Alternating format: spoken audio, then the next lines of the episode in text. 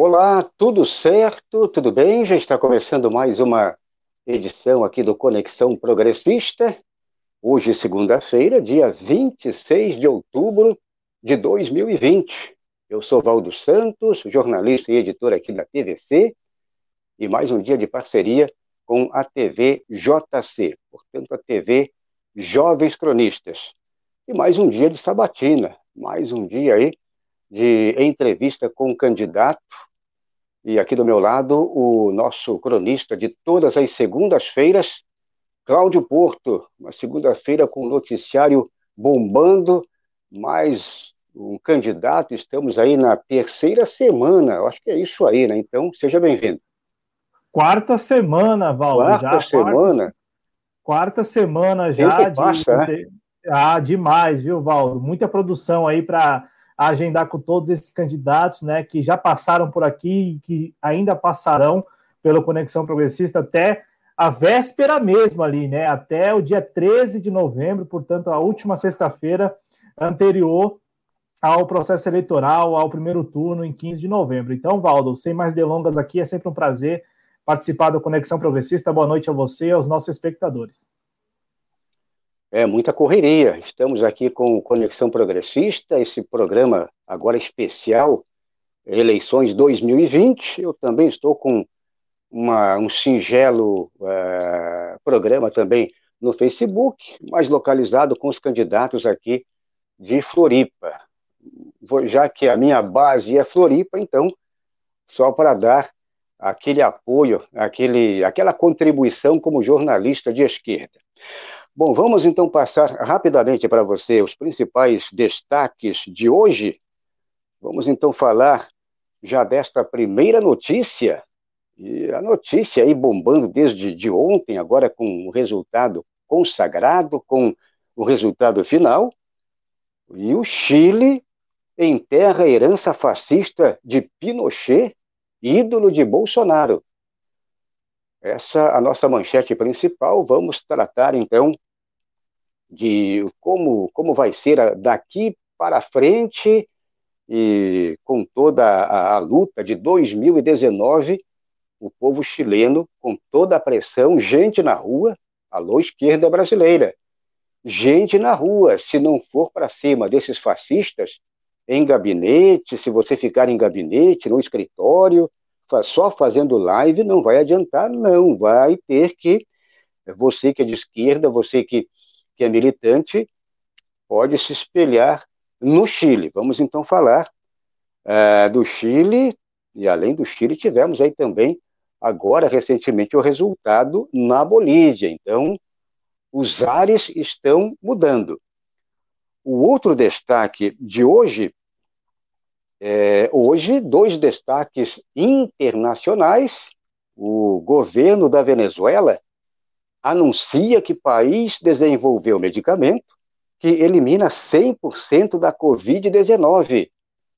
A notícia uh, é da agência Sputnik, este final de tarde, meados da tarde, agora metade da tarde, finalzinho de tarde, uh, essa notícia é publicada pela Sputnik, uh, o site uh, da agência Sputnik, portanto, essa notícia é, muito relevante para a questão, é, quem sabe temos aí mais, além dessas vacinas, a chinesa, a russa, a cubana, e quem sabe um medicamento aí de acordo com o próprio governo, o Maduro, é que eles conseguiram, por meio de um estudo é, lá do Instituto Venezuelano, conseguiram é, com esse estudo aí, é, é, portanto, o desenvolvimento de uma molécula que aniquila completamente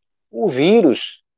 Vamos ver então, vamos também é, passar aqui a nossa, a, o nosso, portanto, a nossa opinião.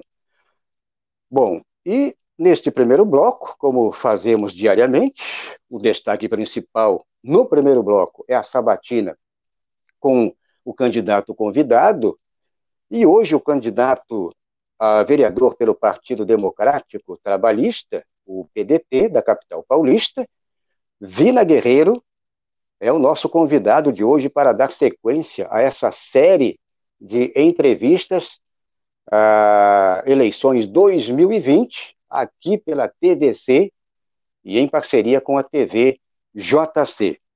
Então, o Vini já está nos bastidores, ou Cláudio Porto. Vamos então já convidar o candidato para é, ocupar aqui a, a poltrona número um, o candidato Vini, PDT, da capital paulista. Seja muito bem-vindo. E queria, como fazemos já de costume com os demais candidatos, queria que você se apresentasse, quem é o, o Vini, é, quem é o Vini Guerreiro. Nome de Guerreiro é um nome muito promissor, né? Guerreiro. Então, Vini Guerreiro, é, como tudo começou, ou seja, por que você está no PDT, por que você é candidato a vereador, ou seja, resuma quem é Vini Guerreiro. Primeiramente, muito obrigado, viu, Valdo, Cláudio, por me convidarem aqui, por me acolherem no Jovens Cronistas aí, no Conexão Progressista. Muita satisfação de tê-los encontrado visualmente aqui. Eu, primeiro, antes de falar de mim, preciso falar do que é importante. Talvez agora a gente queira ir para a Venezuela, não é verdade? O Estado venezuelano pode trazer uma luz aí para a problemática da, da Covid, né? Quem sabe, que sabe, tudo certo. Quero saudar o povo chileno, que enterra de vez o neoliberalismo aplicado pela escola de Chicago, por gente como Paulo Guedes, né, por Milton Friedman, esse troço que nunca funcionou em lugar nenhum, né? visto que no próprio Estados Unidos eles não aplicam exatamente a mesma doutrina que eles aplicam para nós, terceiro-mundistas, sul-hemisféricos, né? É, também saudar aqui a figura ilustre e majestosa de Darcy Ribeiro e Milton Nascimento, que fazem aniversário hoje, dia 26 de outubro.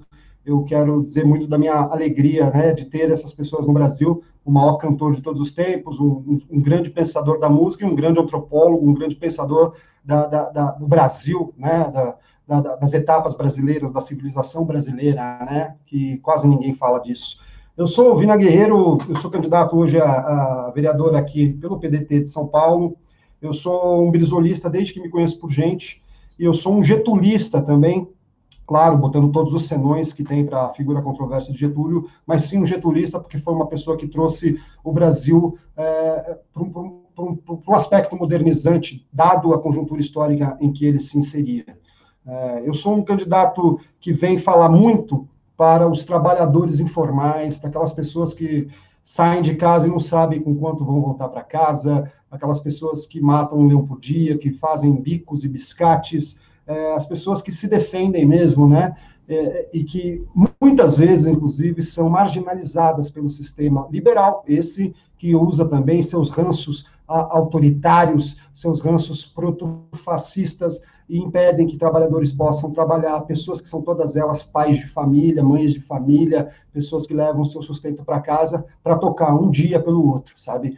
É, eu estou no PDT desde fins de 2018, ajudei na campanha de Ciro Gomes, eu já fui comerciante, sou jornalista, pós-graduado em ciência política, é, eu já fui Uber, já fui ambulante, inclusive, né, no momento que eu perdi tudo, eu matei também meus leões por dia, e é pensando nessas pessoas e muitas outras pessoas, né? Mas basicamente um partido, quando se diz trabalhista, quando se pretende trabalhista, eu acho que ele tem que olhar realmente para o tecido do trabalho e suas atualizações necessárias que têm que ser feitas a partir do século XXI. A maior parte das pessoas, Valdo e Cláudio, é, aqui em São Paulo, 41% dessas pessoas estão na informalidade, né? Aliás, saiu um dado ultimamente que é, de, uma, de uma pesquisa que para cada ponto percentual de pessoas, para cada 10 pontos percentuais de, de pessoas que estão na informalidade, há um avanço né, grotesco no conjunto de mortos e também é, de pessoas que pegam o coronavírus.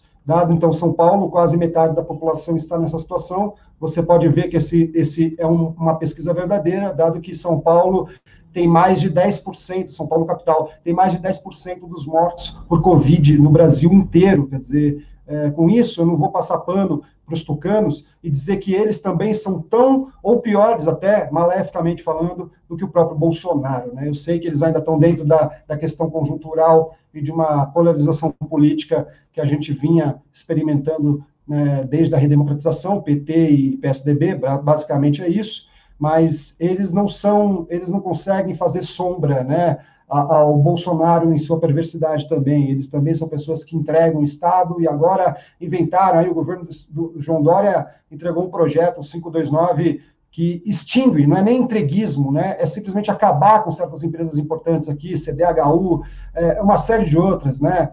É, Instituto de Terras do Estado de São Paulo, é, um monte de um monte, são muitas pessoas que vão para a rua, né? Simplesmente vão extinguir e, as, e a população que não vai receber é, desconto em seus impostos, vai ficar a ver navios, né? O ITESP tem uma série de empresas aí, eu não consigo numerar. E aqui em São Paulo não é diferente, né? Serviço funerário entregue, hospitais, né? Tem hospitais sendo fechados, tem hospitais que estão com subutilização, enquanto isso o governo está reformando calçadas aqui no nosso município e, e, e fazendo hospitais de campanha que também não estão sendo usados, né? E a gente não sabe para onde que esse dinheiro foi e os mortos continuam avançando aqui no município. Então, um retrato triste da nossa história, um retrato triste que eu não sei nem como é que os historiadores vão datar e explicar para os nossos filhos e netos esse tipo de fenômeno. Muito obrigado por me receberem.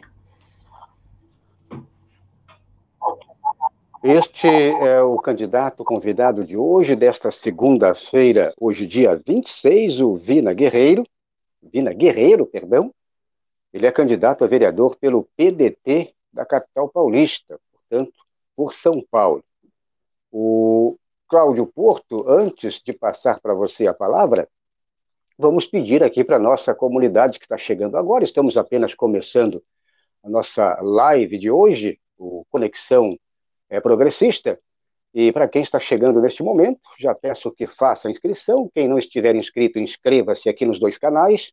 Acione, tem um sininho do lado ali, você toca o sininho para ser notificado, dá o like, dá o positivo ajude a trazer outras pessoas também, para que todos façam parte aqui da nossa comunidade. E, na medida do possível, você pode colaborar aqui com os dois canais com apenas um ato, uma ajuda. Então, por meio aqui do nosso financiamento coletivo. Cláudio Porto, vamos lá então, agora passando para a parte de sabatina, vamos, é, passo a bola para você fazer a primeira pergunta uh, deste, desta segunda-feira, aí começando a semana, portanto, limpando a régua para passar a régua na sexta. Exatamente, Valdo. Antes de fazer a minha pergunta, quero deixar claro que após o programa, meia hora, uma hora depois, será disponibilizado a íntegra, né, aí da conversa com o candidato Vina Guerreiro aqui no canal da TV Jovens Cronistas e também da TVC Jornalismo, para que as pessoas possam aí assistir na íntegra, né, toda esta sabatina. Candidato, bom, vamos lá. É, você já elencou aí algum dos pilares da sua candidatura, né, do que você pretende defender na Câmara Municipal caso eleito, principalmente relacionada aí aos trabalhadores informais. São Paulo, que já foi tida aí como a capital das oportunidades, hoje é uma cidade muito desalentada, né? Porque você tem um número enorme de desempregados que se viram nos 30 mesmo, você até falou matar um leão por dia, e isso é muito comum, não apenas no centro expandido, mas também e principalmente nas periferias da cidade. E, e, e aí eu pergunto a você, concretamente, candidato, o que você está propondo, é, uma vez que é uma candidatura trabalhista, né, e você deixou claro que a intenção e os trabalhistas devem conversar e muito com a classe trabalhadora, e São Paulo tem aí, digamos assim, é, os extremos disso, né, porque você tem trabalhadores muito bem remunerados, por um lado, e também na outra ponta, trabalhadores que estão aí precarizadíssimos, né, e isto fica muito claro na, na condição dos trabalhadores por aplicativo, mas também dos desempregados, né, que estão vendendo bolo de pote, enfim, circulando em avenidas, ruas, para vender ali o que consegue produzir, geralmente na madrugada. É, bom, quero saber de você concretamente o que você e a sua candidatura está propondo e pretende defender na Câmara Municipal caso eleito para este segmento da sociedade paulistana que, por muito tempo, foi deixado de lado, né, e vem sendo deixado de lado. Tanto é que nós não temos qualquer, nem mesmo discurso de qualquer programa de estímulo ao emprego em São Paulo.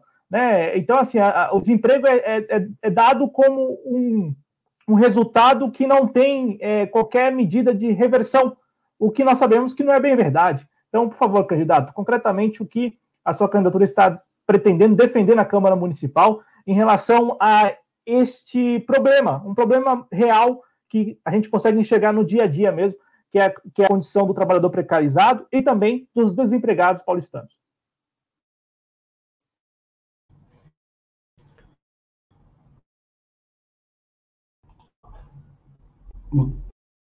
Mudou. Eu, eu tiro. Eu acho que. Ah, agora, tá funcionando? Eu, eu, acho que eu cliquei ao mesmo agora, tempo que você. Agora sim. Alguma falha, acho que na de conexão, tão, tão provavelmente. Tá. Olha. Mas agora, agora acho que tá, tá ok. Agora sim. Eu tô aqui? Estão me ouvindo?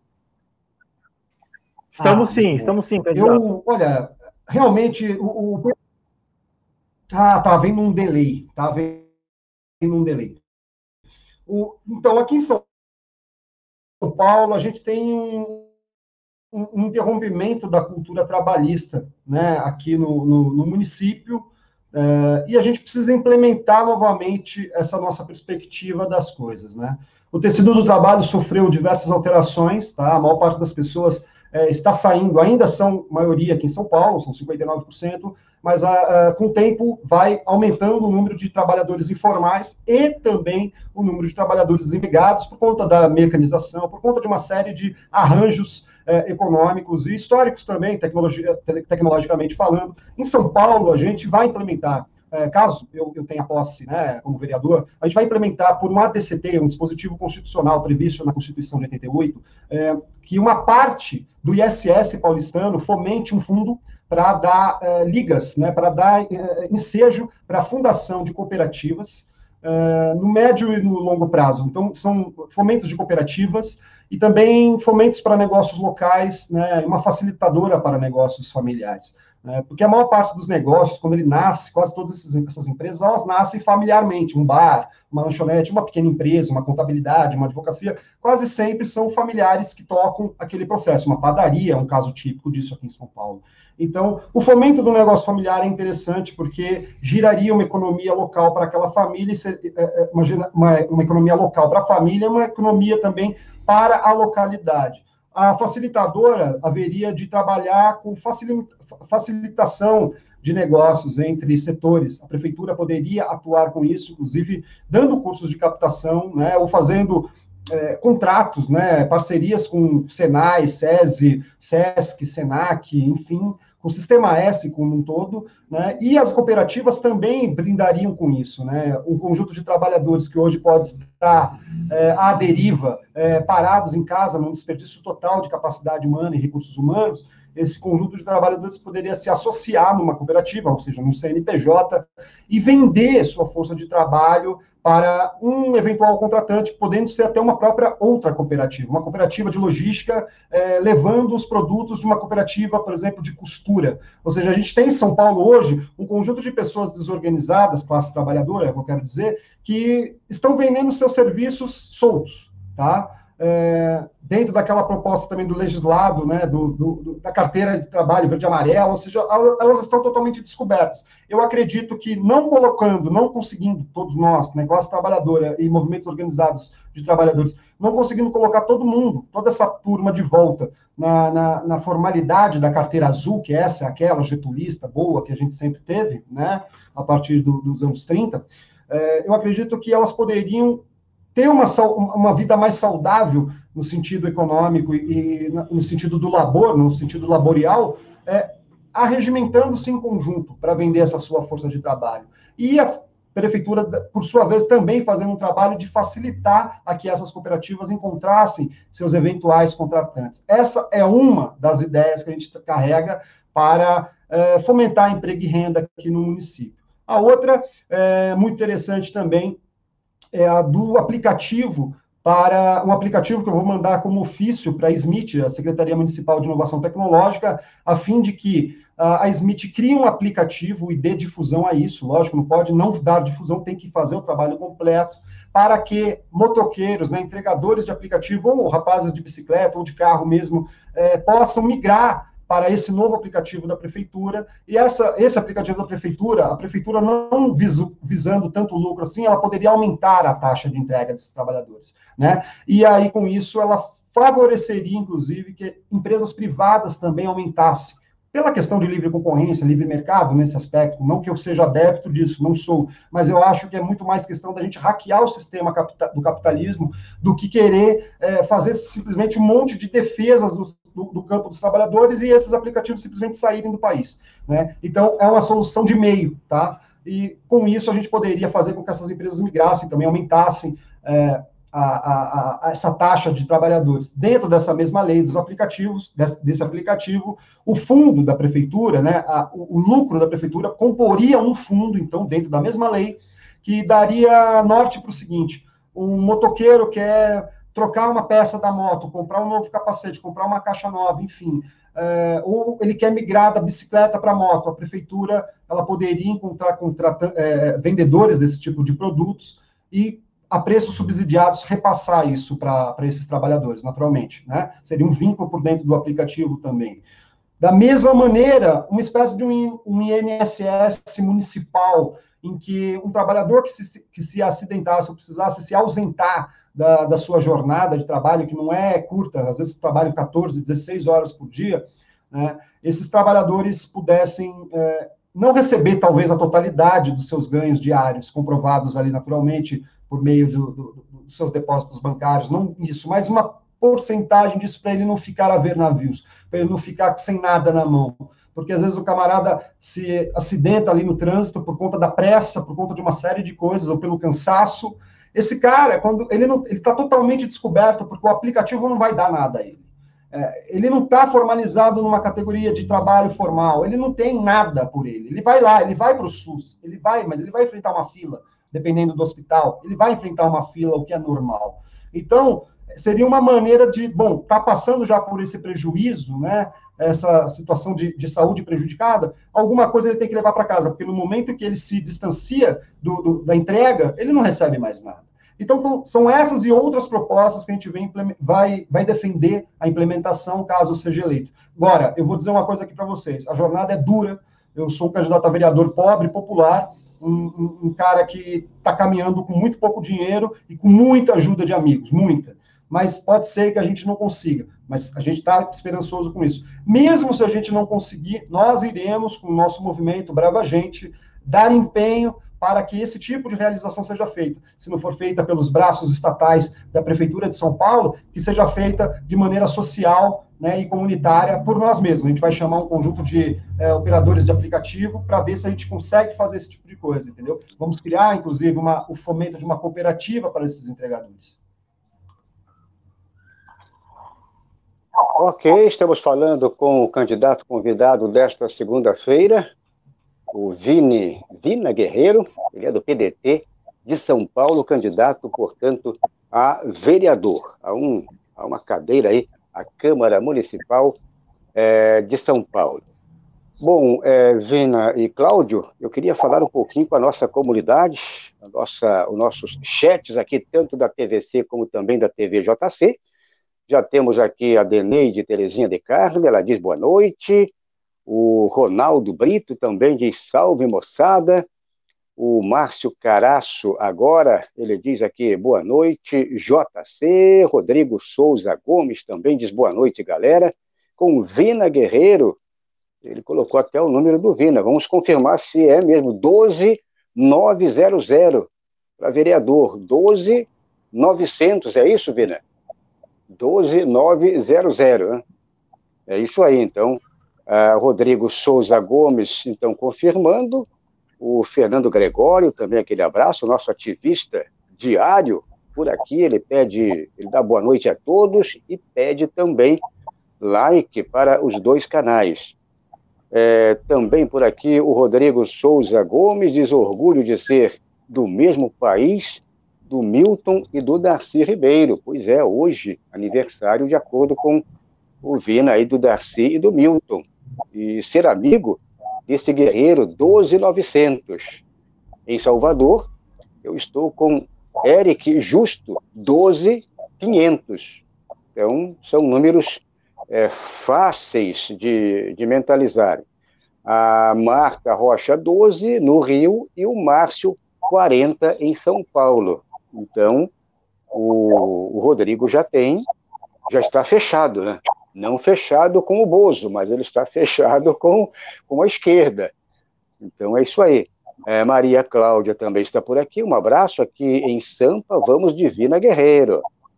A Adriano Garcia, nosso camarada da, de todas as terças-feiras, cronista, também amanhã ele estará por aqui. Um abraço para o Adriano, boa noite a todos e a todas. Também, em nome da Rosa, aquele abraço. Ele diz aqui: é, boa noite, Vina Guerreiro. É, Tamara é, em Grácia, Vina Guerreiro, 12900 também. É, a campanha do Vina está por aqui, tá os, os, eleitores do Vina estão chegando. Tamara Agrácia, portanto, e por aqui também ainda o Márcio Caraço. Professor Ulisses. Alô, professor Ulisses. Ulisses, que não é o Guimarães, é Ulisses Santos. Ele é de Porto Alegre, também o nosso cronista. Boa noite a todos e a todas presentes.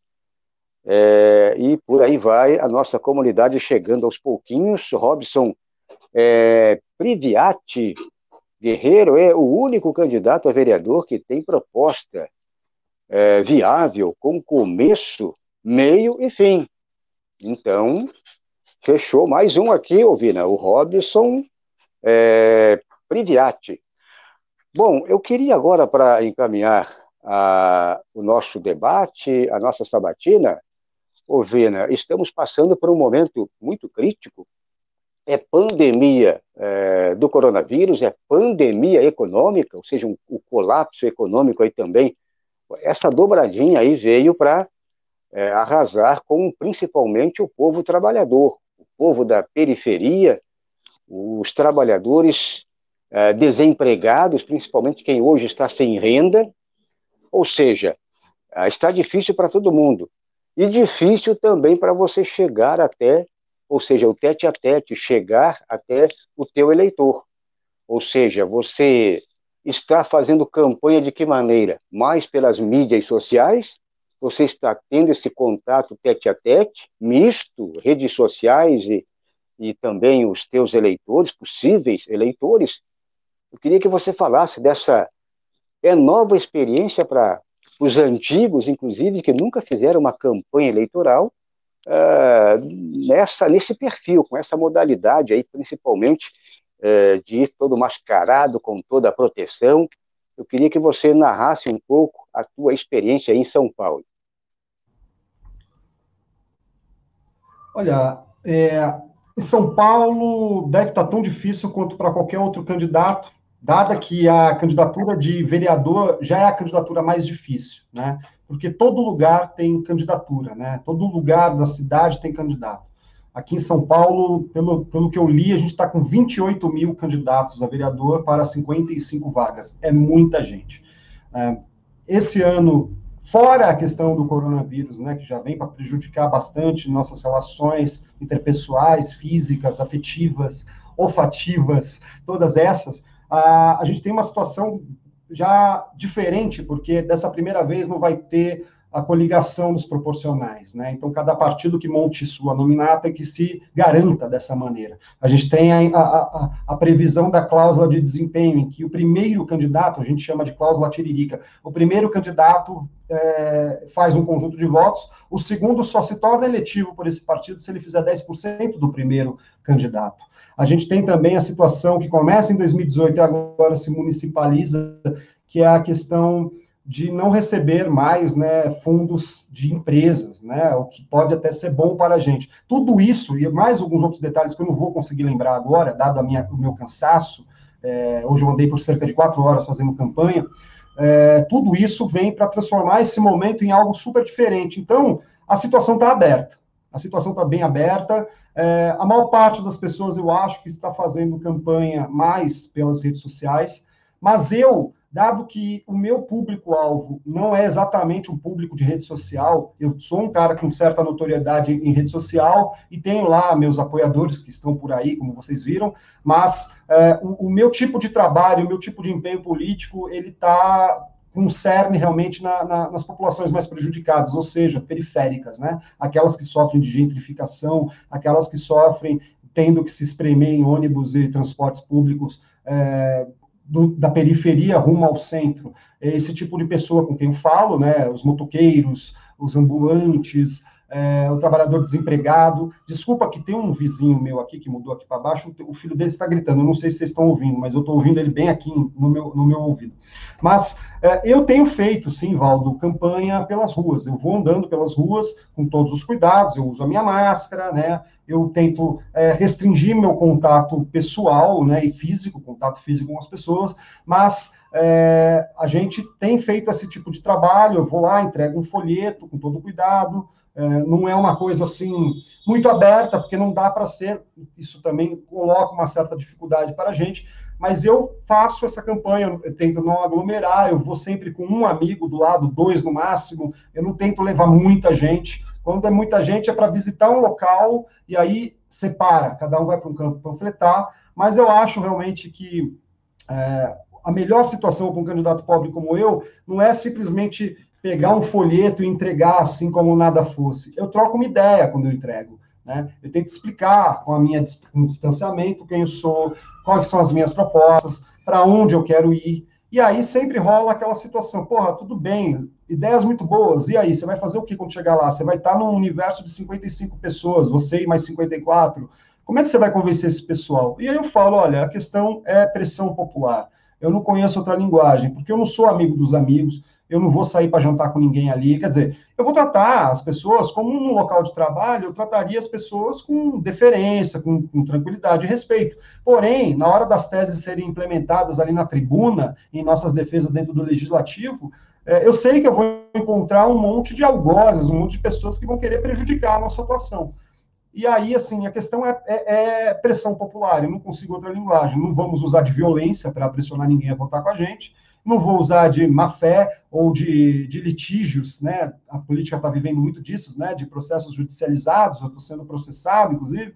É, eu, não, eu não vou usar de fake news, a gente vai ter que usar o seguinte: matéria de realidade é pressão popular. Se isso tem que acontecer, isso é do conjunto de trabalhadores específico de um determinado setor, vamos levar eles para lá e vamos ficar, vamos fazer ali um acampamento na porta da Câmara. Pode soar populista, mas eu, Vina Guerreiro, um trabalhista e um nacionalista não entendo outra linguagem para a gente pressionar o capital e seus agentes legislativos a fazer o que for melhor para a população paulistana e para os trabalhadores paulistanos. Este é Vina Guerreiro, o candidato convidado desta segunda-feira, vereador, é candidato a vereador pelo PDT de São Paulo. Muito bem, estamos já se estamos aqui nos encaminhando para o final da nossa live, aliás, da, do primeiro bloco, né? O primeiro bloco aqui da live. É, a, o primeiro bloco é a sabatina, portanto, aquele momento de sabatina, aquele momento aí destinado a entrevistar algum candidato ou candidata de algum município desse imenso Brasil.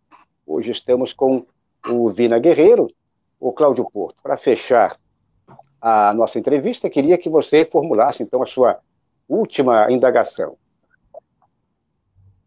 Claro, claro, Valdo. É, antes, é, me lembraram aqui que também hoje, já que falamos de Milton Nascimento e Daci Ribeiro, também hoje completaria ano, né, o Belchior, completaria 74 anos. Então, um trio da pesada aí é, que completaria, né? No caso, o Milton ainda vivo, mas completaria aí é, os outros dois anos. Vamos lá, Vina. É o seguinte, Vina, você tem um canal aqui no YouTube, você tem uma, uma participação nas redes sociais e um discurso marcadamente nacionalista, né? E aqui em São Paulo, nós sabemos muito bem que aqui mora, reside o, o lobby, né? Aqui mora, o, aqui é o centro nervoso do sistema financeiro do país. E sabemos que é, aqui, é a partir daqui que surgem algumas modinhas, vamos colocar dessa forma. Eu, eu, lembro que o João Dória foi o primeiro prefeito a estabelecer a Secretaria de Desestatização. Logo menos, o desgoverno Temer também tem sua Secretaria de Desestatização, que é um eufemismo, né, um eufemismo aí para a privatização. Por quê? Porque as pesquisas de opinião pública diz que a população é avessa à privatização. Então muda-se a palavra para o mesmo fim. Nos últimos quatro anos, Vina, a cidade de São Paulo é, se viu aí de frente, né? Uma discussão até é, com participação da sociedade civil, mas uma participação muito pequena, né? Porque sem representantes na Câmara Municipal fica difícil a sociedade civil estabelecer e impor a sua vontade. Eu me refiro aqui, por exemplo, à, à discussão recente da privatização, né, das concessões, para não falar privatização, das concessões públicas de espaços como os parques municipais e também tivemos aí o AMB, tivemos também ali uma discussão sobre o Autódromo de Interlagos, espaços que são importantíssimos é, para a máquina, para a prefeitura municipal e também, principalmente, para a sociedade, para quem vive na cidade de São Paulo, são espaços que, ao longo do tempo, permitiram, ao longo da história, permitiram ali alguma atividade, algum, algum acesso, né, alguma promoção de cidadania, digamos dessa forma, vamos classificar dessa, desse jeito. Eu quero saber de você, Vina, a importância de ter alguém na Câmara Municipal para, de repente, servir de meio campo, porque a sociedade civil paulistana se manifestou nos últimos anos contrária a algumas dessas concessões. No entanto, tanto a Câmara Municipal como a Prefeitura não fizeram valer ali o que a, a sociedade civil estava querendo, estava pleiteando. Então é mais no sentido de ouvir mesmo de você a importância de ter alguém na Câmara Municipal que, nacionalista e principalmente defensor do bom serviço público, possa, de fato, colocar em prática aquilo que é, de alguma maneira, ainda que pequeno, um anseio da sociedade civil. Bom, antes só falar parabéns aí para o grande Belchior. Eu estava hoje, inclusive, Cláudio, é, ouvindo o pequeno perfil do Cidadão Comum, parceria dele com o Toquinho, e é uma música fantástica que fala sobre o homem comum, o homem, principalmente o homem das, das metrópoles, né, que pega metrô e tal. E, enfim, cara, que riqueza que o Brasil tem e que pena que nós vamos perdendo esses heróis ao longo do caminho. É, você falou aí meio de campo, olha, eu tô na ponta oposta a isso, eu não faria meio de campo meio de campo a gente deixa para o PT fazer, para o PSDB, pro, pro, eu não sei, eu, eu não faria, é, é, eu estaria jogando na ponta oposta, eu sou do outro time, né? Eu sou do time dos que valorizam o servidor público, os que valorizam a, a, a, coisa pública, a grande república, né? A gente pensa nisso. Veja, por que privatizar ou fazer concessão? Vamos usar os eufemismos que a gente quiser. É, para que fazer isso com parque público?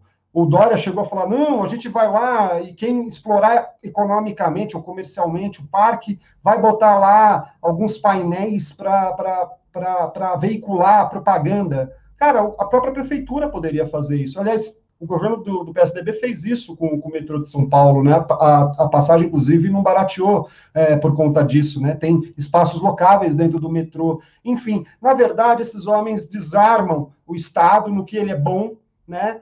Vendem a parte boa, depois eles apontam para o mesmo setor, para a parte que está dando prejuízo, porque a parte boa já foi embora e não deixa superavitário o orçamento, aí eles olham e falam, ah, como o Estado é ruim, temos que entregar isso também. Pega um parque que foi construído com suor de tanto trabalhador, de, tantos, de tanto povo que paga o imposto, e fala, vamos entregar, vamos, entrega o Paquembu, entrega a mãe, entrega a todo mundo. Quer dizer, não dá certo um negócio desse, sabe? Aí chega para um, um hospital, contrata uma OS, sabe? Passa recursos preciosos do erário municipal, do erário estadual ou do erário nacional para empresas privadas que privatizam e, lógico, tendem, têm vontade de lucrar e por isso não contratam muito pessoal. E aí o preço, o dinheiro do, do trabalhador, o preço do cara que paga imposto, do munícipe aqui no caso, fica desvalorizado, porque onde podia ter dois, três funcionários fazendo, tem um só, sendo que está tendo 30% de lucro para o dono da empresa isso para varrição de rua,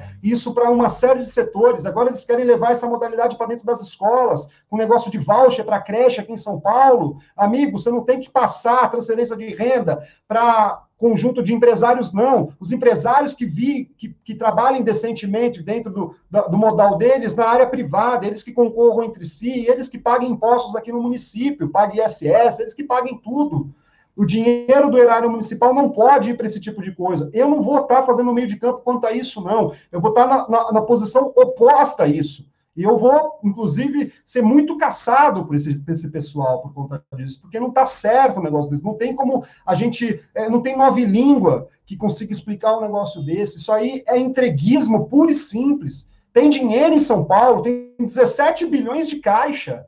Não é possível que não dá para fazer certas coisas. Tem obras aqui em São Paulo que têm que ser tocadas. São obras de excelência, são obras estruturantes, porque aí você, fazendo tais obras, você atrai novos investidores. Enquanto o Brasil perde, São Paulo pode ganhar novos investidores. E aí dá o exemplo. Outra questão aqui em São Paulo, eu não estou com candidatura para prefeito, mas eu já penso por esse prisma, porque o, o prefeito que for é, passar, e eu passando, eu não vou fazer automaticamente é, a minha oposição ou a minha situação a ele, seja Márcio França, seja quem for. Eu não tenho patrão. Meu patrão é o povo paulistano, meu patrão é um conjunto de amigos que acreditam em mim. Mas a gente tem que entender o seguinte: o cobertor é curto, o cobertor orçamentário, então vamos ter que interseccionar as pastas de São Paulo. A gente vai ter que pensar de maneiras holísticas como que a gente vai suprir diversas pastas com o mesmo orçamento. Entende? Isso passa por uma. Não é questão de gestão, porque essa palavra já foi marginalizada por conta do, do mau uso que o Dória fez dela, porque ele não é gestor.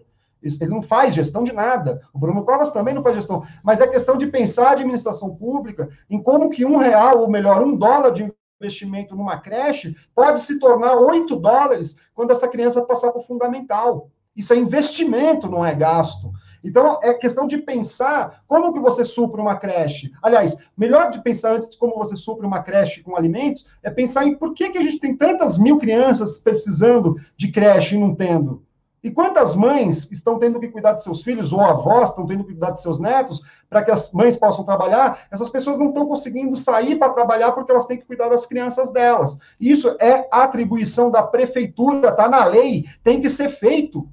Aí você depois começa a pensar como que você vai interseccionar esse tipo de pasta. Bota a creche, bota a escola municipal de primeira infância, segunda infância, até o meio do fundamental, fundamental 1, você põe lá uma base da GCM ao lado, você põe lá um conselho tutelar dentro do terreno da, onde você vai fazer a escola. Entende? Você põe lá um hospital é, é de relevo, um, especial, um hospital com, com especialidade para cuidar de uma mãe que está lactante, para cuidar de uma criança com, com, com, pediatras ali, você bota todo mundo ali. Você faz medicina da família ao mesmo tempo, você faz a é, situação de, de resgates psicológicos para as crianças, que às vezes as crianças estão sofrendo situações em casa, você põe lá uma vara da infância ao mesmo tempo, um adido da vara da infância, é o mesmo orçamento, você tem que fazer. Eu vou chegar lá para falar, gente, dá para fazer dessa maneira. E economiza o dinheiro do município, que também não está fácil para ninguém. Embora leituras que eu tenha feito, diz que o SS vai avançar em São Paulo no ano que vem. Mas a gente está com o orçamento apertado, estamos com a questão pandêmica, e estamos vendo aí um cara que, enquanto está acontecendo isso, 10% de mortes no município, a gente vê o cara reformando calçada em ano eleitoral. E eu fico pensando na população não crendo nesse tipo de coisa e pensando votar, sabem quem? No candidato do presidente Bolsonaro, que é um absurdo completo, que falou, inclusive, que não vai obrigar, porque a lei determina que não se possa obrigar os munícipes paulistanos a serem vacinados. Tem que ser vacinado. Não tem conversa, velho. Nesse aspecto, eu sou autoritário. Ah, mas a lei, não, a lei tem que garantir, porque se eu tomo a vacina e um camarada pela rua não toma, ele vai ocupar um lento depois, ele vai estar principalmente mais é, é, é próprio para pegar a, a, Covid. Ele vai estar tá mais perto disso. E ele vai lá passar para a família dele, ele vai passar para o pessoal em ambiente de trabalho, ou seja, para a gente erradicar essa situação sórdida e nociva que é esse vírus, a gente vai ter que dar combate. E combate se passa por, olha, você é obrigado a tomar vacina sim. Mas por quê? Porque é pro teu bem. Não é vacina comunista, não é vacina chinesa, é vacina humanitária, velho. É questão de vida.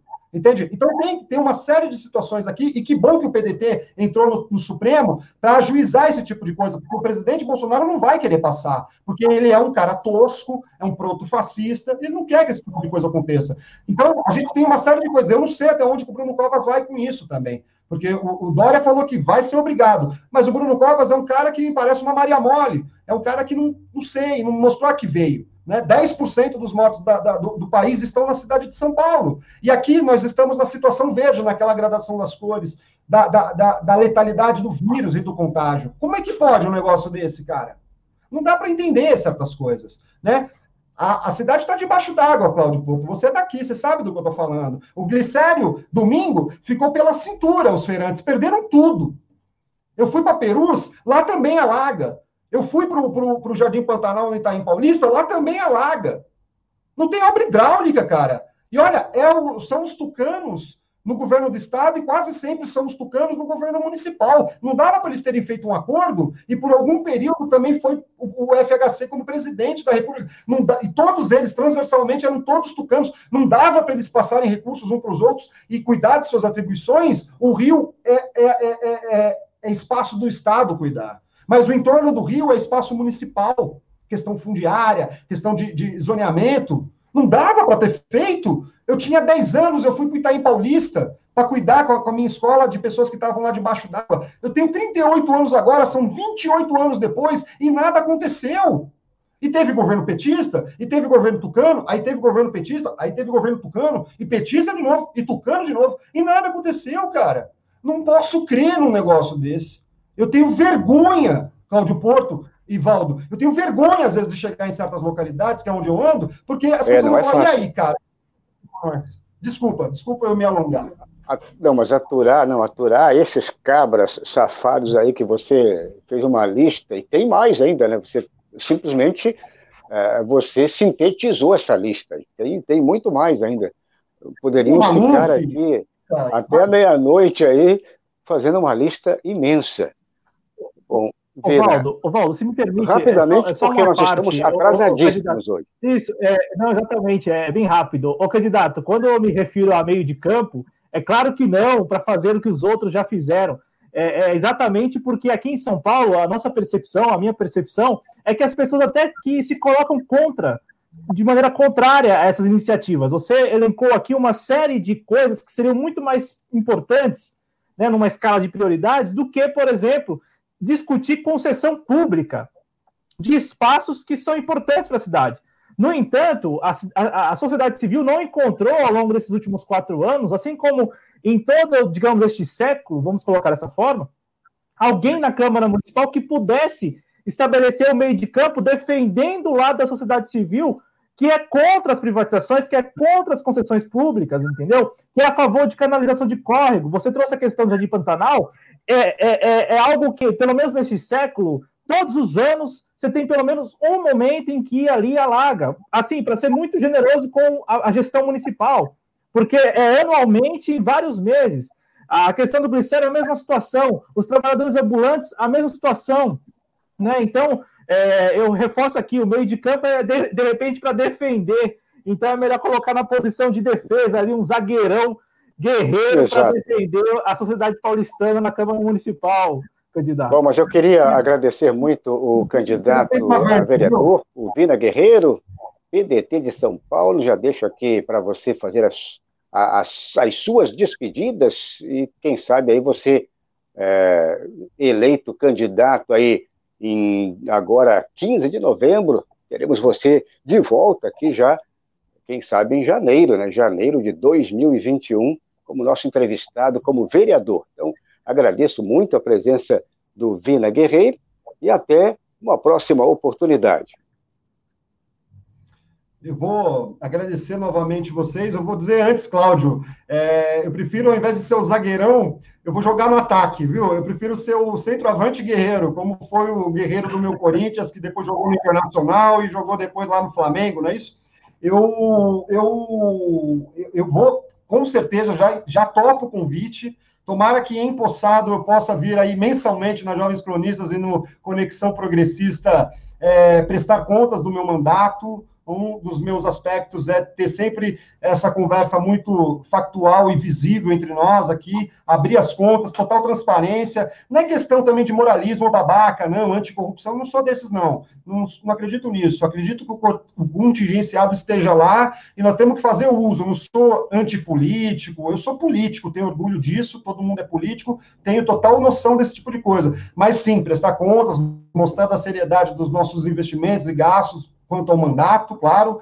E, cara, é, eu sou o candidato daquele que, como eu falei, sai para a rua e não sabe quanto vai voltar para casa. Se isso puder me definir, eu sou um desses caras. Em 15 de novembro, se eu não for eleito, eu volto a ser um mero desempregado, porque eu não consigo também emprego há um bom tempo. Ninguém está sozinho aqui nessa cidade. E não é que a gente é de menos, não. É que a situação está grave. Né? Então, a política de um prefeito, de um vereador, de um conjunto largo de vereadores, é fomentar emprego e renda, sabe? É pegar um cara, aproveitar ele de alguma maneira, não deixar ele em casa, porque isso vai abatendo a pessoa, isso vai contaminando a sociedade. Tá todo mundo nervoso aqui em São Paulo, tá todo mundo triste, tem muita gente, muitos cérebros saindo da cidade. A gente tem que fazer com que esses cérebros fiquem na cidade ou que até voltem para a cidade. São Paulo precisa de todas essas pessoas, precisa desses recursos humanos, essa cidade que é brasileira, essa cidade que foi construída pelos nordestinos, foi construída pelo pessoal do norte, do centro-oeste, do sul. São Paulo é a cidade mais é, é, brasileira, se a gente puder pensar assim, porque tem gente de todos os lugares dentro dela, e de todos os países, várias colônias fora de suas nações, em São Paulo, pro, é, é progrediram, quando, como disse o Cláudio Porto, era uma, era uma cidade de oportunidades por um certo período. Hoje não é mais.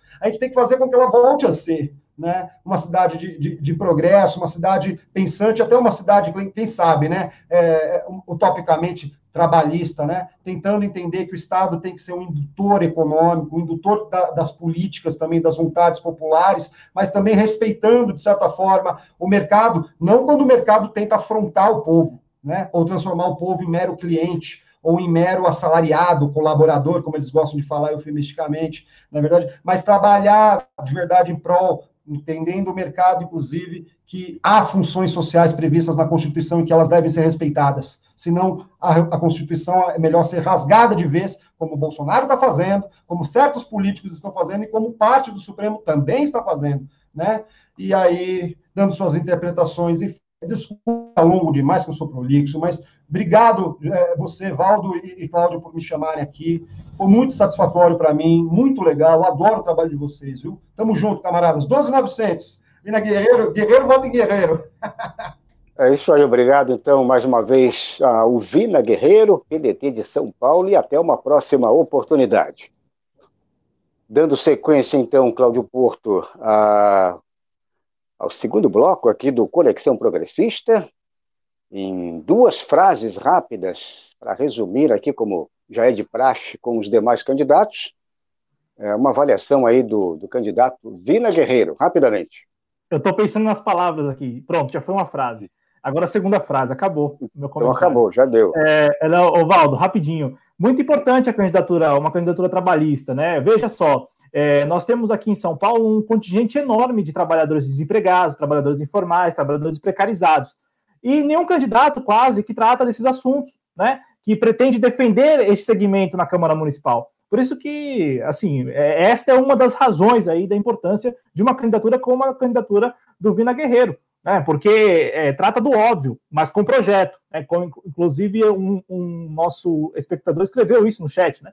Começo, meio e fim. Então, Estamos falando de um problemaço e você tem candidaturas que estão propondo aí soluções para este problemaço.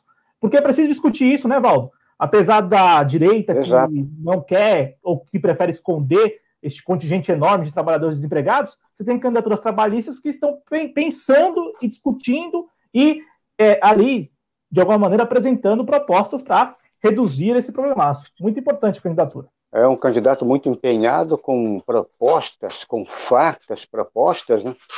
E com certeza ele vai encontrar todas as dificuldades, mas oxalá que ele consiga aí é, ultrapassar é, esta barreira. É rapidinho mesmo. Uma outra coisa, ele falou, ele falou aqui nesta live, né? Caso ele não vença, porque nós sabemos dos vícios que tem aí todo o processo eleitoral, ele está empenhado em estabelecer organização na sociedade civil para defender as propostas que hoje ele tem aí apresentado na sua candidatura. Então, estamos falando de um candidato que está muito empenhado em levar adiante, em levar a cabo o que pensa para uma eventual para um eventual mandato da sequência como vereador, exatamente, da sequência junto à sociedade sequência. civil. Bom, mas rapidamente vamos então uh, em frente com o nosso noticiário de hoje. Agora, este segundo bloco, vamos então já repercutir o noticiário hoje, noticiário internacional. Claro que tivemos neste primeiro bloco o convidado de hoje, o convidado especial, que não deixa de ser uma notícia também. Mas agora vamos repercutir rapidamente, porque estamos com o nosso tempo já praticamente estourando. E o, o, o Chile, olha só, o Chile, né? Pois é, o, o aprovaço no Chile o Chile enterra a herança fascista de Pinochet, ídolo de Bolsonaro. Então, foi neste domingo aí o enterro uh, do Pinochet, ou seja, da, do neoliberalismo, porque 78% do povo chileno decidiram em plebiscito aprovar uma nova constituição no país. Isso enterrando a herança autoritária de Augusto Pinochet, o ídolo do Jair Bolsonaro, um dos ídolos do Jair Bolsonaro. E esta era uma das principais reivindicações, vocês lembram, 2019, uma das principais reivindicações por uma nova Carta Magna, por uma nova Constituição é, no Chile, e mas é, também não só pela nova Constituição, mas que a Constituição, e que foi aprovado também, é, a Constituição seja formada por deputados 100% eleitos.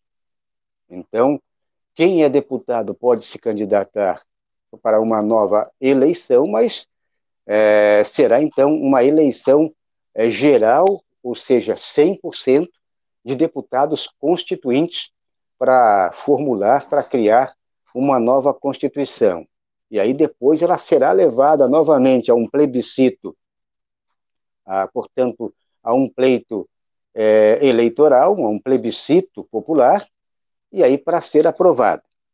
Então, resumidamente, para passar a palavra para o Cláudio Porto, o, a Proebo, o, quem aprovou, então, 78%, e o rechazo, o rejeito, 22%. Ainda tem lá 22% de, de fascistas, defensores do Pinochet, defensores desse neoliberalismo. E, Cláudio Porto, vai ser. Ah, o povo lá festejou a noite toda.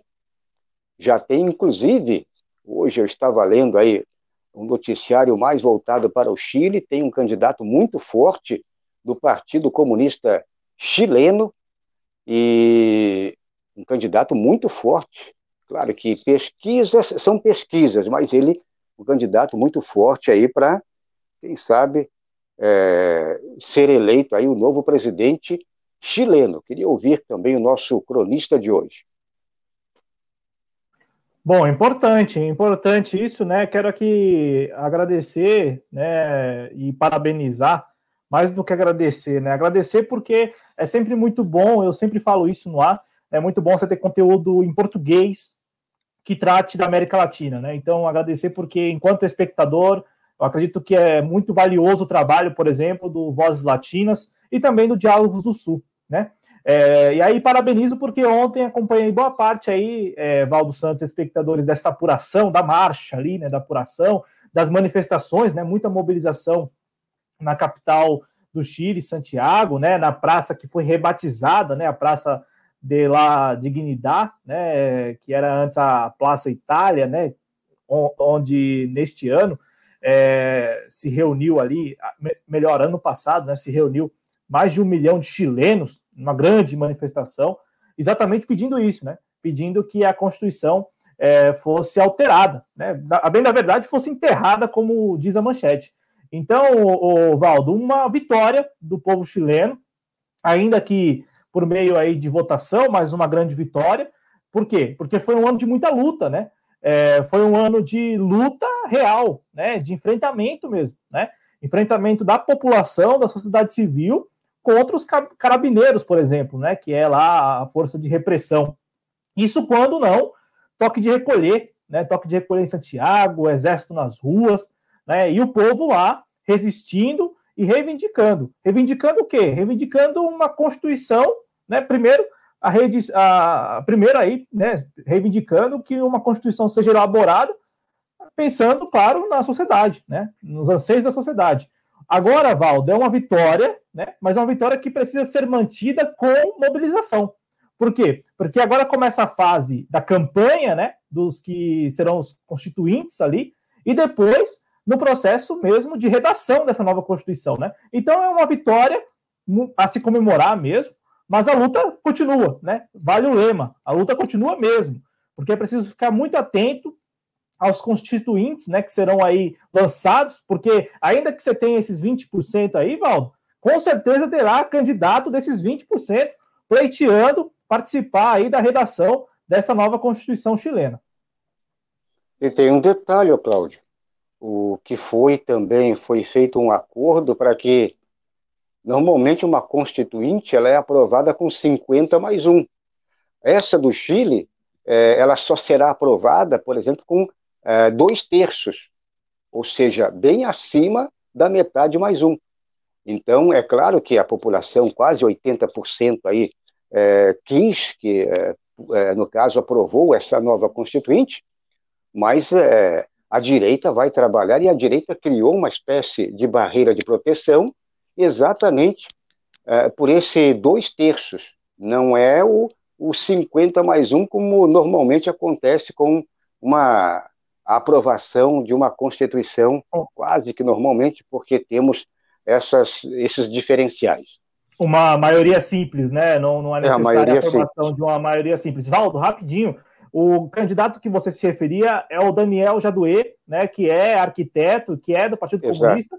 prefeito. Que, prefeito. Ele é pre que... prefeito de uma pequena cidade lá, que eu não tenho nome aqui também, mas ele é um cara muito forte aí. Ele está tá vindo aí como uma das grandes lideranças até mesmo da, da América Latina.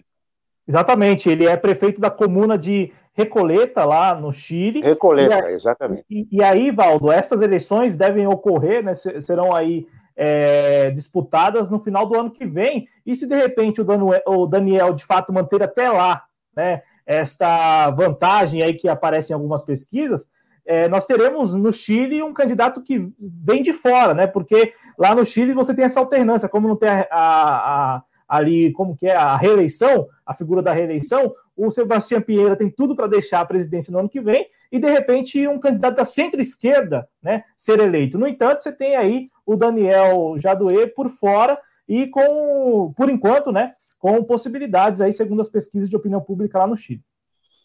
Exatamente. Uma coisa que também é bom acrescentar, ou seja, é, esquentar ainda mais o que você falou, é que o povo mesmo através do voto, só que esse voto, essa essa votação foi uma consequência, quer dizer, uma consequência de muita luta, coisa que isso isso que aconteceu é um exemplo para a esquerda brasileira, que hoje está de braços cruzados, tranquilo, tranquila, e não está indo para as ruas eles, é, a mobilização de rua no Chile foi muito forte no ano passado, eles deram continuidade em alguns atos, mesmo durante a pandemia, mas que a, a, a, a eleição agora, essa votação imensa de quase 80%, foi uma consequência de muita luta de rua, luta prática. Então, é um, um exemplo. Ano. Não, 365 dias, um ano, Exato. porque marcou isso no último dia 18 de outubro. Então, assim, um ano, um ano de pessoas que ficaram cegas de um olho, levando porrada, pessoas que foram é, torturadas em estações de metrô,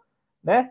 Pessoas que foram ali reprimidas, reprimidas pelos carabineiros e diariamente e não desistiram. É. Muita, muita Bom, mas vamos em frente. A próxima notícia, já que hoje o noticiário é internacional, vamos falar então já desta próxima notícia, uma notícia aí quem sabe, uma notícia que pode também trazer mais um resultado positivo aí, é, mais uma, uma arma para combater essa pandemia do coronavírus, porque governo da Venezuela anuncia que país desenvolveu medicamento que elimina 100% da Covid-19. Então, a reportagem publicada no site da agência Sputnik informa que o presidente da Venezuela, o Nicolás Maduro, anunciou na tarde desta segunda-feira, 26 de outubro, que os cientistas do Instituto Venezuelano de Investigações Científicas, o IVIC, desenvolveram uma molécula que aniquila completamente o vírus que provoca o novo coronavírus. Então, hoje, essa notícia já repercutiu bastante, e principalmente aí, é, no, no, nos meios é, aqui no Brasil, Sputnik Brasil, tivemos outras mídias também já repercutindo no mundo, e um estudo que traz, inclusive, aqui o pronunciamento do, do Maduro, então, aspas para o Maduro, ele diz aqui o seguinte, ó, hoje é, posso dizer oficialmente que esta molécula que foi testada para a Covid-19 foram feitas todas as investigações. Ela passou por todas as etapas desse estudo. E, portanto, o estudo durou seis meses, dando como resultado a aniquilação de 100% do vírus da Covid-19. Palavras aqui do, é, do Maduro, portanto, o presidente da República. Ele fez questão de anunciar ah, esse resultado, esse estudo, é um medicamento, não é, a, a princípio não é uma vacina, claro que para você combater um determinado vírus, você tem é, várias modalidades de medicamento, e inclusive, principalmente, as vacinas. Ah, então tem que ver que tipo de medicamento é esse, como vai ser aplicado, como vai ser desenvolvido, e eles estão já com já estão é, patenteando, registrando, perdão, registrando ah, o pedido para que a Organização Mundial da Saúde autorize e dê o encaminhamento para que esse, esse estudo seja, é, seja aplicado na prática. Portanto, temos um estudo prático, teórico e prático, agora vamos ver a, a, o desenrolar desse. Não, é uma, a princípio não é uma vacina, mas é, é mais um, é uma arma contra a Covid-19, o Cláudio Porto. Bom, Valdo, é exatamente isso, né? Vamos, vamos aqui distinguir uma coisa da outra. O medicamento é para o tratamento, né? Tanto é que elimina. Então a pessoa tem que, ter, tem que estar contaminada. Já a vacina é uma medida preventiva. Né? Não necessariamente a pessoa está contaminada e é para evitar que se contamine, né? É, então fica aí essa, essa diferenciação, né? E, e, outra coisa, Valdo, é, assim, não é piada isso. É claro que eles têm condições, né? É que é muito do nosso preconceito, né? Preconceito que é alimentado pela mídia corporativa brasileira, né? Tanto é que na Venezuela eles passaram a usar máscaras e máscaras caseiras como a que nós usamos aqui no Brasil, porque todos nós usamos máscaras caseiras, né, costuradas aí por pessoas até do bairro e tal. Eles, eles, eles usam máscaras ao menos três semanas ou duas semanas antes da obrigatoriedade aqui no Brasil em algumas cidades. Os venezuelanos, né? E não por acaso lidaram muito bem, estão lidando muito bem com a pandemia do novo coronavírus, né? É, então, assim, Valdo, fica esse registro aí que a Venezuela tem sim, apesar dos bloqueios, apesar das sanções, tem sim condições para desenvolver um medicamento que elimina 100% da Covid-19. Tem sim. Né? E vai agora apresentar à OMS todas as comprovações aí das fases né, da, da produção, da, da, da pesquisa, da produção deste medicamento. E é importante, é uma importante notícia. Então, reforça aqui: o medicamento é para o tratamento dos contaminados. E é uma ótima notícia, sabe por quê? Porque ainda hoje, Valdo, passados aí 10 meses, né? Ou quase 11 meses desde o primeiro caso de Covid-19 lá na China, é, ainda há muita discussão sobre o tratamento, né? Então você tem médicos, você tem profissionais que usam um determinado medicamento, tem outros médicos que usam ali uma espécie de coquetel né, de medicamentos, e aí agora vem a Venezuela apresentando o medicamento. Então, é a Venezuela contribuindo para o enfrentamento da pandemia do novo coronavírus globalmente, né? Com ali a sua ciência. Reforço, apesar das sanções, apesar dos bloqueios econômicos que vive ali o povo venezuelano é, por parte dos Estados Unidos, né? Este é Cláudio Porto, o cronista desta segunda-feira. Muito bem, vamos então aguardar para ver toda a, a, sequência e consequência desse, desse estudo, mais um, e isso aqui não é novidade, porque se você pensar em Venezuela, ah, mas a Venezuela é um país aí que está sofrendo é, várias barreiras comerciais, é um país que está com dificuldade, só que ah, você tem que pensar um pouquinho. A Venezuela, a medicina venezuelana, ou seja, ah, ela tem base aonde? Em Cuba. Então não é por acaso. Esse tipo de estudo aí, com certeza, tem uma base muito forte. A, a própria medicina é, cubana ela tem formação na, na medicina, é, a, a, medicina venezuelana, perdão, tem formação na medicina cubana, então não é novidade para ninguém esse tipo aí de estudo. Bom, é, E por falar em, em medicamento, por falar, portanto, em Covid-19, vamos passar neste finalzinho aí o boletim deste, desta segunda-feira, portanto, um boletim de atualização já do final de semana. E, portanto, aí esse medicamento, se for aplicado nesses 5.409.854 pessoas que, casos confirmados aí, portanto, só aqui no Brasil temos essa, esse número imenso. Então, você vê que ainda em acompanhamento tem 36, é, 386 mil, perdão, 527 que ainda estão em acompanhamento. Aí você soma o mundo todo, então, é, para é um medicamento que pode ajudar e muito, se for o caso é, de comprovação. Então, o nosso painel coronavírus foi atualizado às seis e meia da tarde, casos confirmados mais de, já de 5 milhões 409 mil 854, casos novos só de hoje 15.726, é, o índice de incidência 2.574,3, pessoas que faleceram e que nos deixaram, infelizmente, até hoje, dia 26, já se aproximando dos 160 mil. Olha só, 157.397 óbitos acumulados. Só hoje, 263. O índice de letalidade, 2,9%. E o índice de mortalidade, 74,9%. 0,9 o Cláudio Porto. Valdo, vamos lá, rapidinho. Olha, é, vocês estão vendo aí o número de óbitos brasileiros, compatriotas que faleceram em meio à pandemia do novo coronavírus, não é?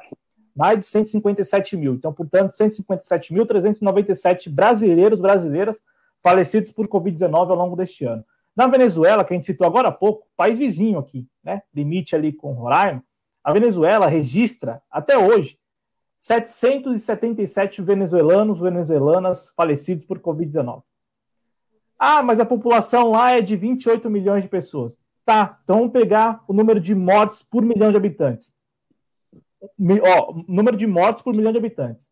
Faz uma Brasil... conta proporcional, né? Não, não, é que, proporcional que o, parâmetro, que... o, parâmetro, o parâmetro é exatamente este indicador, né? Morte por milhão de habitantes. Vamos lá.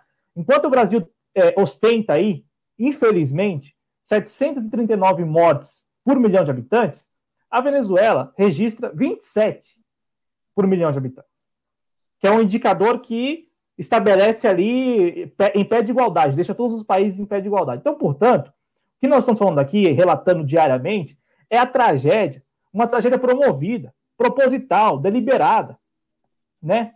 Em grande medida deliberada mesmo, por falta de enfrentamento à pandemia do novo coronavírus apesar dos esforços dos profissionais da saúde e também dos profissionais da municipalidade, dos servidores, do serviço público, sucateado. Apesar desse esforço, apesar de todo esse esforço, de toda essa mobilização, o Brasil ainda hoje registra 157.397 mortes por Covid-19.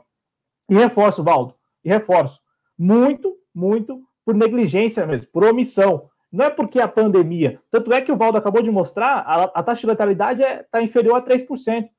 Mas se você comparar países aqui vizinhos, com condições climáticas muito semelhantes, com uma geografia também muito semelhante, com uma característica popular né, da sociedade muito semelhante, nós, hoje, Brasil, só não somos o pior país, porque tem o Peru, que também, é, a partir da, da gestão do Martim Vizcarra, que não enfrentou a pandemia, que não está enfrentando a pandemia do novo coronavírus, e, e enfrentar rapidinho, Valdo, não é acreditar na pandemia pura e simplesmente, não.